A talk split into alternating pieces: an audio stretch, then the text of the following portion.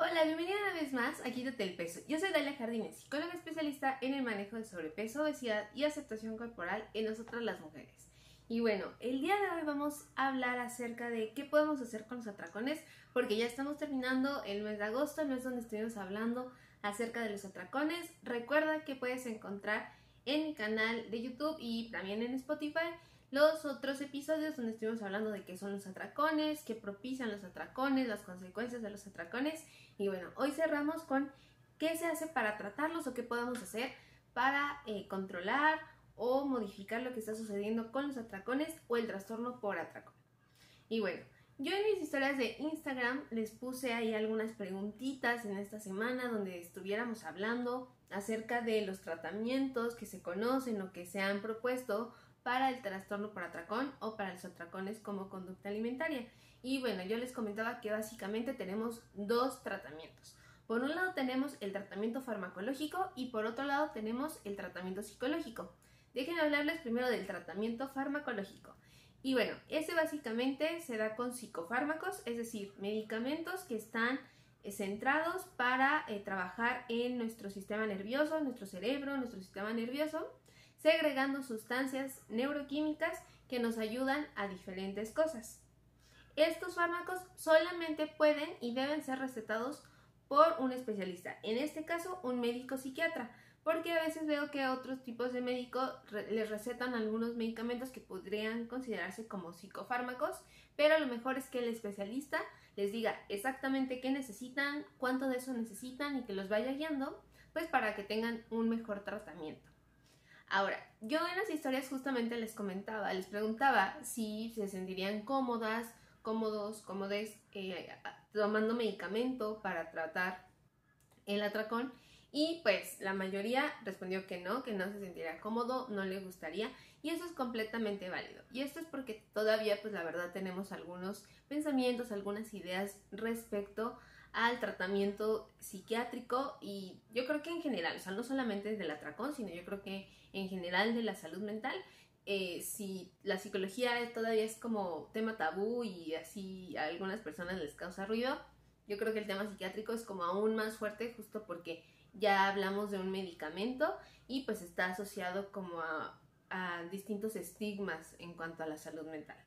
Pero la verdad es que el tomar medicamento no es malo, o sea, al final es como, es ayudarle a tu cuerpo, más bien, y es ayudarnos a nosotros mismos de otra manera. O sea, recordemos que el trastorno por atracón, ya cuando hablamos de un trastorno, también puede estar influenciado por una cuestión neuroquímica, por una cuestión biológica y fisiológica que es importante que tratemos. Y en, si en ese caso hay algo en el funcionamiento de nuestros neuroquímicos, de esas sustancias que saca nuestro cerebro, que nos ayudan a un montón de cosas, no está funcionando al 100, se vale y de hecho lo recomendable es que tomemos este tipo de medicamentos pues para que tengamos un, mejor avance.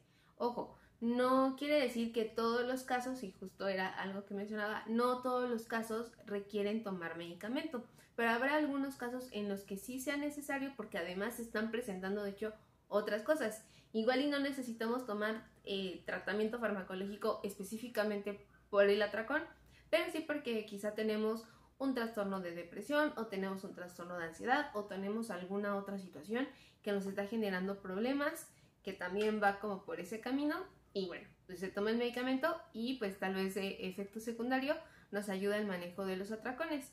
Pero eh, creo que lo que quiero dejar como bien claro es que no está mal, hay que empezar a quitar también el estigma respecto a la salud mental en cuanto a la toma de medicamentos, de psicofármacos, porque en muchos casos son fundamentales y ayudan un montón. Ahora, en algunas investigaciones se ha visto que el uso de estos psicofármacos, en específico antidepresivos, ayuda muchísimo a disminuir la presencia de atracones, entre un 50 y un 60%. Entonces, la verdad es que esa es una, eh, una gran cantidad si tomamos en cuenta que en un trastorno por atracón ya es cuando los atracones suceden al menos tres veces a la semana. Y hay personas que pues pueden tener atracones todos los días. Entonces si, si se reduce a la mitad o si se reduce más de la mitad, pues la verdad es que ya estaríamos teniendo un súper avance. Ahora, algo que sí se señala así muchísimo es que si bien el tratamiento farmacológico pues puede ayudar como a cosas secundarias que están llevándonos a tener atracones o a disminuir los atracones este, en sí mismos, eso no quita las otras conductas que nos pueden estar llevando a tener atracones, como la restricción alimentaria, el estar en dietas constantes, el estar eh, teniendo como reglas muy rígidas respecto a la comida, el cómo estamos regulando nuestras emociones, el cómo nos relacionamos con ellas y por eso es súper importante que el tratamiento farmacológico de todo, ¿eh? o sea, no solamente del atracón, de todo se lleve acompañado de un tratamiento psicológico, donde un terapeuta, un psicólogo clínico te acompañe en este proceso. Entonces recuerda que no todos los casos. ¿Cómo se va a decidir si tú necesitas un medicamento? Bueno, eso lo dirá un profesional de la salud mental. Normalmente las personas llegan en un inicio con un psicólogo y si nosotros como psicólogos detectamos que hay algunas cosas que son importantes, que no es que con la terapia no se pueda, pero que sí necesitamos un extra porque hay una cuestión biológica que puede ser un obstáculo o que este, sin, sin la toma del medicamento puede costarnos un poquito más de trabajo, nosotros vamos a sugerir la presencia de este tratamiento multidisciplinario, te podemos recomendar a alguien, podemos buscar una opción donde tú te sientas pues eh, con comodidad, porque al final pues eso es lo importante en tratamientos eh, que tienen que ver con la salud. Entonces, no le tengamos miedo, al final todavía hay muchos eh, como tabúes, como muchos, como muchas creencias erróneas respecto a los psicofármacos, no es que causen adicciones, no es que sean lo peor, siempre y cuando se lleve con, de la mano, perdón, con un profesional de la salud, un psiquiatra y se trabaje la parte psicológica. Créanme que las investigaciones, o sea, no lo digo yo, lo dice la ciencia, las investigaciones demuestran que los beneficios son muchísimos, el avance, eh, de hecho, en cualquier trastorno es muchísimo más rápido cuando se combinan ambas cosas. Entonces, no dejemos de lado, sobre todo si el profesional de la salud que te está viendo considera que es importante. Y de hecho a veces enviamos a las personas con un médico psiquiatra y ya en la evaluación el médico psiquiatra determina si sí o no se necesita el medicamento, cuánto se necesita, qué se necesita y también te va a estar dando seguimiento porque no estás pues eh, digamos viviendo en soledad esta situación. Y bueno, como yo les decía, pues no es lo único, de hecho es súper importante que el tratamiento farmacológico o psiquiátrico se acompañe sí o sí de terapia psicológica. Y bueno, ahí hay como eh, toda una situación porque si nosotros buscamos en, en investigaciones, en libros, en artículos, en revisiones, pues la terapia que más se, digamos, como que se señala, que más se nombra, es la terapia cognitivo-conductual. Entonces, eh, porque regularmente es como la que más evidencia científica tiene, pero lo cierto es porque también ya tiene como bastantitos años. Esto, pues, se han desarrollado varias líneas de investigación, se han llevado a cabo varios estudios que demuestran que tiene efectividad. Sin embargo, no hay que descartar otros enfoques terapéuticos que sí vayan, ¿verdad? En cuanto a evidencia científica, que así tengan evidencia de que pueden llegar, o sea, de que llegan a funcionar, que pueden explicar por qué funcionan, que no es nada mágico, que no es que te pongan a repetir cosas o, o hacer algo que te parezca así como súper extraño y que no te sepa la persona en cuestión y decir de qué o qué es, para qué sirve eso o cómo sirve eso. Entonces, eso sí, descártalo. Y puedes buscar, por ejemplo, en, este, por ejemplo, en la OMS o también en la APA, en la Asociación eh, Psicológica Americana, lo puedes buscar como las terapias que están basadas en evidencia y que ellos reconocen como terapias basadas en evidencia. Entonces, además de cognitivo-conductual, hay otras, eh, otros enfoques terapéuticos y puedes investigar si se trabaja el trastorno por atracón en, en específico, ¿no? Esto, en esos en esos modelos terapéuticos. Pero la verdad es que eh, además de eso, o sea, yo creo que algo como super plus y que es como bien, bien importante, es que si tú te estás tratando ya con un modelo basado en evidencia, pues ya vas de gane, pero lo cierto es que también tendrías que buscar que el terapeuta o la terapeuta esté, digamos, como en este ámbito del no pesocentrismo, no estigma de peso, ¿Esto por qué? Porque, bueno, al final el trastorno por atracón habíamos visto, o los atracones como conducta alimentaria, pues habíamos visto que podían estar relacionados con la ganancia de peso, que podían estar relacionados también con la presencia de algunos otros trastornos de conducta alimentaria o, con otras conductas de riesgo en cuanto a la alimentación. Entonces es bien importante que el psicólogo o psicóloga en cuestión pues esté al tanto de todo eso y no tenga un discurso o mensajes que fomenten pues esta relación complicada con la comida y que no sea nada más porque este, como dice el, el manual o como dice el libro, sino que pueda tener como esta empatía contigo,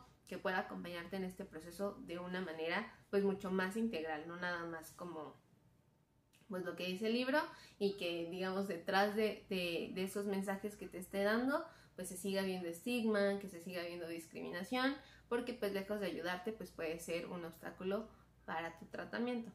Entonces, yo sí, yo sí consideraría que tendrían que ir de la mano. O sea, el que sea un modelo basado en evidencia, sí o sí, pero además que tenga como esta visión, que tenga esta postura, que yo creo que ya afortunadamente cada vez somos más y más los psicólogos que estamos metiéndonos en, este ámbito eh, en cuanto a conducta alimentaria, o sea, sobre todo muchas personas que hablan eh, de conducta alimentaria o incluso algunas personas que se dedican sí a acompañar procesos de pérdida de peso, pero que ya se están empezando a cuestionar esta, esta parte del estigma, esta parte de la discriminación.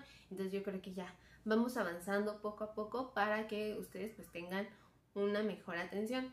Entonces también ve, ve detectando, se va notando, o sea, cuando tú tengas las sesiones con esa persona, si tú no te sientes cómodo, si tú sientes, percibes que o piensas que ese terapeuta no es la persona para ti, adelante estás en todo tu derecho y buscar a otro, porque al final pues lo que buscamos es que tú te sientas cómodo porque es parte fundamental de que continúes con tu tratamiento y que puedas tener beneficios. Pero bueno, yo sé que esto digamos es como un tratamiento este tal cual en donde pues hay que tener eh, pues esta constancia en donde quizá hay que invertir pero también sé que a veces que es complicado tener como esta inversión en nuestra salud mental por cómo están las cosas. Entonces también quisiera darte en este video algunas recomendaciones muy generales. Esto no es un tratamiento, esto no es como la receta a seguir para cuando tengo un atracón, para cuando tengo atracones, pero que creo que pueden ayudarte a, saber qué hacer también en esos momentos, cómo podemos empezar como a, quitarlos o a, a disminuirlos. Y digo, si en algún momento podemos tener oportunidad de tratarlos, ya con un especialista, porque justo yo preguntaba si habían tenido como algún tratamiento eh, psicológico y la gran mayoría de las personas me respondían que no, entonces creo que sí es bien importante que eh, cuando se, en cuanto se pueda, ¿no? En cuanto no sea posible, pues empezar a hacer algo en este sentido. Entonces, bueno, ¿qué es lo que podemos hacer cuando, vamos a verlo así, ¿no? Como antes, durante y después de tener un atracón. Bueno, antes de tener un atracón, detecta, ve detectando qué cosas son las que a ti te disparan los atracones. Algunas personas me han dicho que las emociones desagradables, la ansiedad, este, quizá el aburrimiento, el estar eh, sin nadie más alrededor. Entonces, cuando detectes esas cosas, que tú sabes que cuando se juntan, hacen más probable que tú vayas a comer o te llevan a comer o marcan como el momento ideal para comer, bueno, va a ser súper importante que podamos hacer algo diferente cualquier cosa. O sea, la verdad es que vamos a parar un momentito, o sea, antes de que lleguemos a la cocina, antes de que lleguemos con la comida, párate un momento y detecta qué es lo que estás sintiendo en el cuerpo, dónde se siente. ¿Es en la cabeza, en el cuello, en el pecho, en el estómago, en las extremidades? ¿Dónde lo sientes? ¿Y qué nombre le pones a esa sensación? Bautízala como tú quieras. Ahí nómbrala, este, ponle eh, Puede ser un nombre conocido como tristeza, como ansiedad, o le puedes poner el nombre que ti se te ocurra y que tú sepas que cada vez que aparece eso, así se va a llamar. Ya que lo tienes ahí, identifica del 1 al 10 qué tan incómodo estás, qué tan incómodo te estás sintiendo, qué tan incómoda te estás sintiendo en ese momento. Si eh, la incomodidad pues supera, no sé, un 5 y que probablemente sea cuando ya quieres ir a comer, Busquemos algo para tranquilizarnos un poquito, para bajar tantito la incomodidad en ese momento o para sentirnos como un poquito más liberados de tantas sensaciones.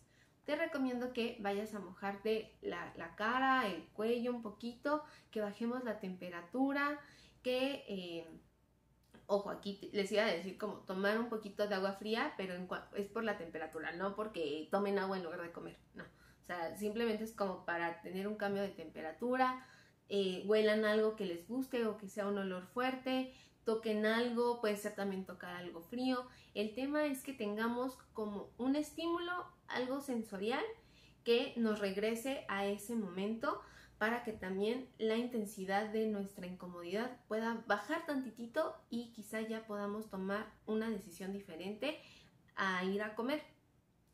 Ya que hayas bajado un poquito la intensidad de la, de la emoción o de la incomodidad que estás sintiendo, pregúntate qué podrías hacer diferente. O sea, imagínate que no se va a poder comer.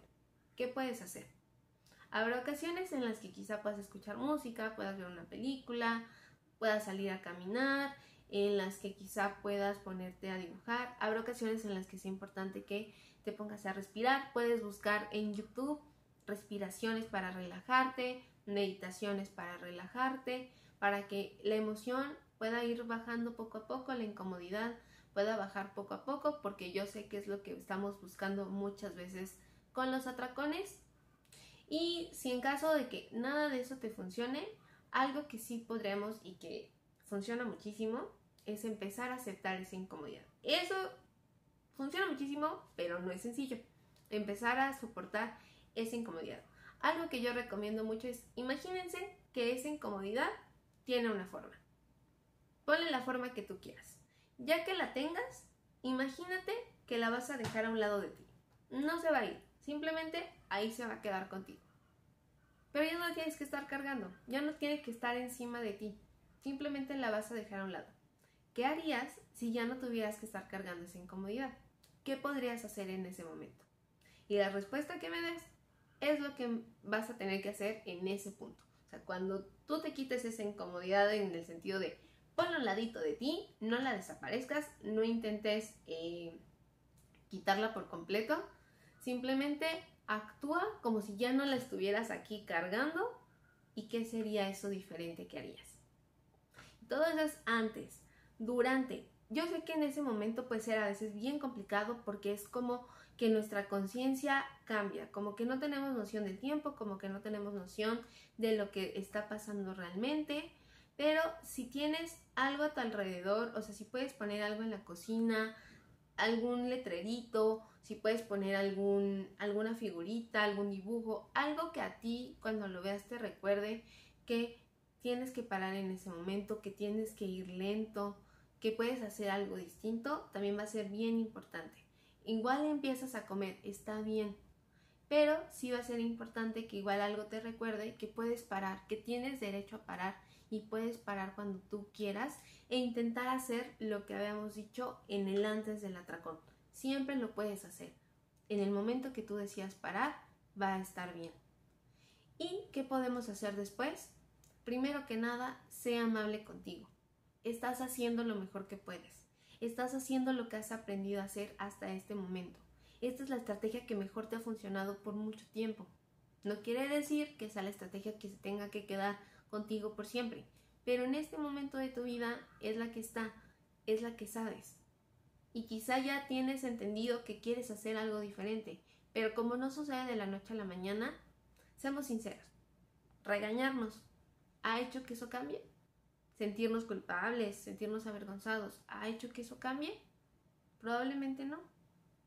Y si empezamos a ver esto que estamos haciendo justo como la forma en la que nuestra cabeza ha aprendido a buscar bienestar, no quiero decir que esté mal o que esté bien, simplemente es la forma que ha tenido hasta este momento de tu vida.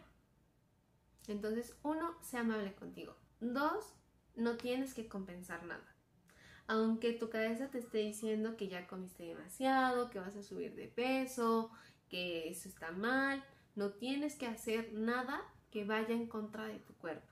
No tienes que lastimarte de ninguna manera. Mereces estar tranquila. Vas a necesitar espacio, vas a necesitar tiempo para ti, descansar, que tu cuerpo también se recupere. Seguramente vivió muchísimas emociones. Entonces date un espacio, date un tiempo para sentir a tu cuerpo, para permitirle que, haga algo con todo aquello que, acaba de recibir. No tiene que sacarlo si él no quiere. Hay veces que yo sé que cuando se come mucho, pues eh, sin que uno lo busque, nuestro cuerpo busca sacarlo, ¿no? Este, regresarlo. Si en esa, o sea, si tu cuerpo lo quiere regresar, está bien. Pero tú no te hagas nada que haga como que compense aquello que sucedió. Puede ser amable. después de eso, o sea, ¿no? Después de ser amable, después de no compensar, simplemente darte tiempo, darte el espacio para descansar, para recuperarte de lo que acaba de pasar. Preguntémonos qué sucedió en esta ocasión, qué sucedió así. Quizás estábamos más cansados, quizás se nos olvidó hacer las respiraciones, quizá habíamos tenido un problema y no, habíamos, eh, no sabíamos cómo qué hacer diferente en ese momento Simplemente identifiquemos qué habrá pasado, qué puedo hacer diferente en la siguiente ocasión y que está bien. No me voy a regañar, las cosas van a seguir su ritmo y yo puedo aprender de este momento para que en la próxima ocasión pueda haber algo diferente. Porque yo creo que eso es lo más importante. Cuando está sucediendo algo que no nos gusta, lo más importante es que aprendamos algo. Que esto no sea de gratis, que no lo estemos viviendo nada más por vivirlo. Entonces preguntémonos qué podemos hacer con esto que acaba de pasar, qué tengo que hacer diferente la próxima vez para que esto poco a poco pues se vaya sintiendo mejor. Y también, digo ya digamos como un poquito más a largo plazo, pues aprender a comer de una manera diferente, no estar restringiendo la comida, estar evitando dietas restrictivas o pasar de dieta, dieta, dieta, dieta, este, también empezar a seguir a cuentas que estén hablando acerca de la aceptación corporal, que estén hablando acerca de desmentir todas estas cosas de las dietas, todas estas cosas sobre la ganancia de peso, sobre todas estas cosas de las enfermedades por el peso y todas esas cosas que ya hemos hablado un poco aquí en Quítate el peso. Y bueno, espero que toda esta información pueda ser de ayuda para ti. Si tú en algún momento te animas a tener un tratamiento, si se puede por las circunstancias tener un tratamiento mucho más formal, adelante, no lo dudes, no tengas miedo si es que se requiere pues un tratamiento farmacológico, a veces será necesario y será por tu bien y será para tener los mejores resultados. Habrá en otros casos donde no sea necesario y también está bien, te irá seguramente genial. Y si en este momento no se puede, intenta poco a poco hacer esto, intenta poco a poco llenarte de información, eh, averiguando eh, de cosas basadas en evidencia que te pueden ayudar y pues con gusto estaremos aquí compartiendo información que pueda ayudarnos a todos. Y bueno, eso es todo por el episodio del día de hoy. Espero que de verdad sea de ayuda, espero que de verdad pueda aportarte algo en, en este trabajo de tu relación con la comida. Y bueno, recuerda que cada viernes estamos aquí con un nuevo episodio. Los meses que se vienen, vienen unos episodios increíbles con invitados increíbles. Regresan los cafecitos con los expertos, así que espérenlos. Ya les estoy adelantando un poquito las sorpresas de septiembre. Y bueno, pues recuerda que nos vemos el próximo viernes con un nuevo episodio bien padre. Y bueno, recuerda, quítate el peso y entiende cuáles son los tratamientos para los atracones y qué puedes hacer con ellos. Nos vemos.